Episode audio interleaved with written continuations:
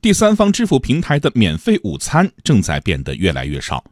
支付宝昨天对外发布公告称，为了持续向用户提供更优质服务，从下个月二十六号起，通过支付宝给信用卡还款时超出免费额度的部分，将按照百分之零点一收取手续费。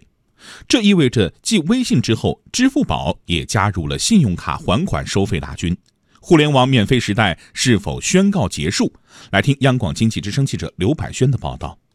为何信用卡还款服务要从免费到收费？蚂蚁金服品牌与公众沟通部陈彩银回复经济之声说：“收费的原因是呢，是在综合经营成本上升较快。那调整信用卡还款的服务规则呢，是为了减少部分成本的压力。”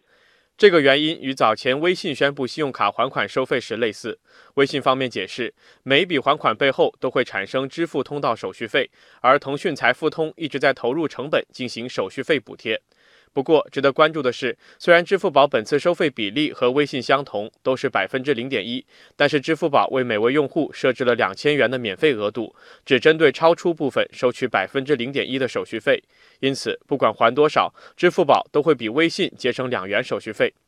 第三方支付平台纷纷设置收费门槛，这是否会对用户造成较大影响？业内人士说，由于信用卡的还款通道比较多，目前也存在网银等免费渠道，因此收费的新规则对用户影响有限。北京市民赵先生说：“其实对于我们来说，应该影响不大，因为除了这些第三方平台，然后银行本身的掌上 APP 或者网上银行都能够还款，而这些还款是没有手续费的。”微信、支付宝等第三方支付平台先后针对信用卡还款进行收费，这再度引发关于互联网免费时代是否已经结束的讨论。